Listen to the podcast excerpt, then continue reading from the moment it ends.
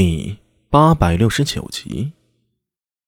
所以，我们的第一步，便是先取得一个立足点，然后借部落里向外传递消息者，摸清下一个部落在哪儿。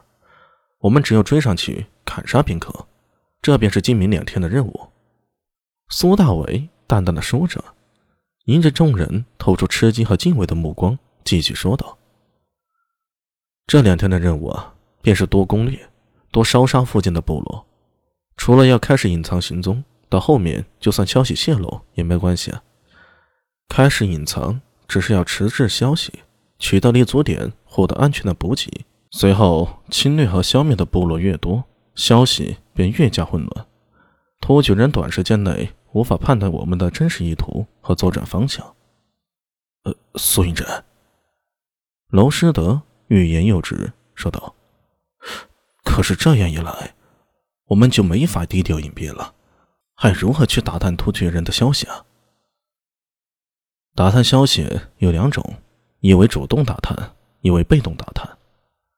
迎着众人懵逼的目光，苏大为说道。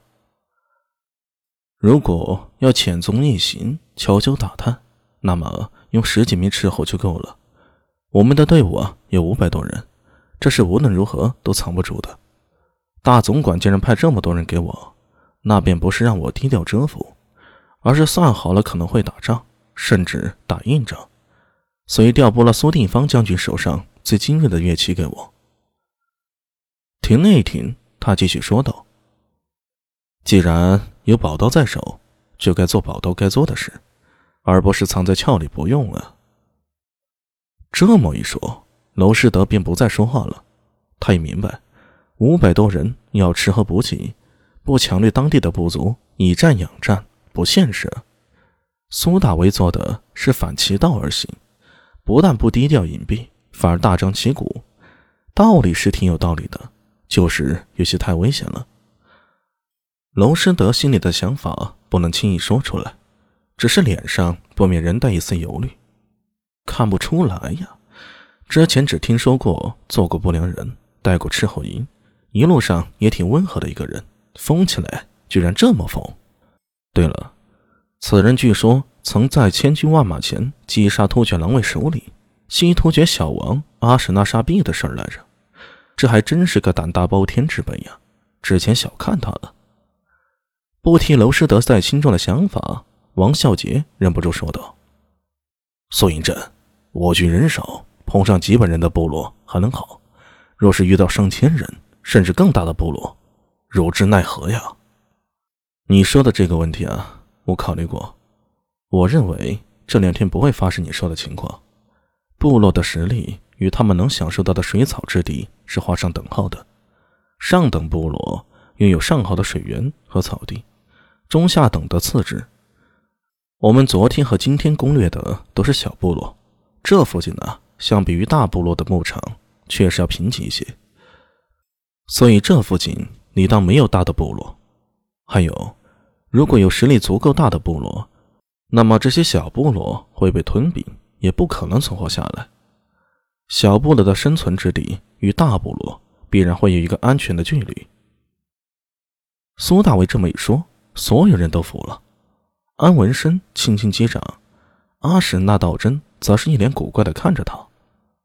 阿米，你这话说的比我们草原人更像草原人。跟你学的呀，平时不都问你草原人的生活习性了吗？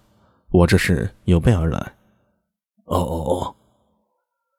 阿史那道真没想过自己居然在聊天时谈过这些，不过听到苏大为胸有成竹。倒也高兴起来，只是他转念一想白天的事儿，忍不住疑惑道：“呃，阿米，你这想法我是赞同的，不过白天那个部落为何要？那是我欲擒故纵之计，你不懂，别多问了，乖乖按命令行事吧。”呃，这……呃，好吧。阿史那道真一时想不明白，不过苏大为命令他不问，他便真的不追问了。苏大为向娄师德说道：“接下来几天，大家都会陷入到高强度的作战，你们要有心理准备。卢瓦那队人，我预计明天应该会回来，然后崔琦和王孝杰的人轮番出征。作战时，也不用光靠我军，你们要善于转化俘虏，宣扬我大唐天子乃天可汗，草原也是我们大唐之地，命他们拨乱反正，派出所有亲装参与作战，得胜能得战利品，得钱财；若是不敢，便屠光他们的部落。如此，我们的人手不但会减少，还会增加。数天之后，便会形成以胡人争胡人的局面。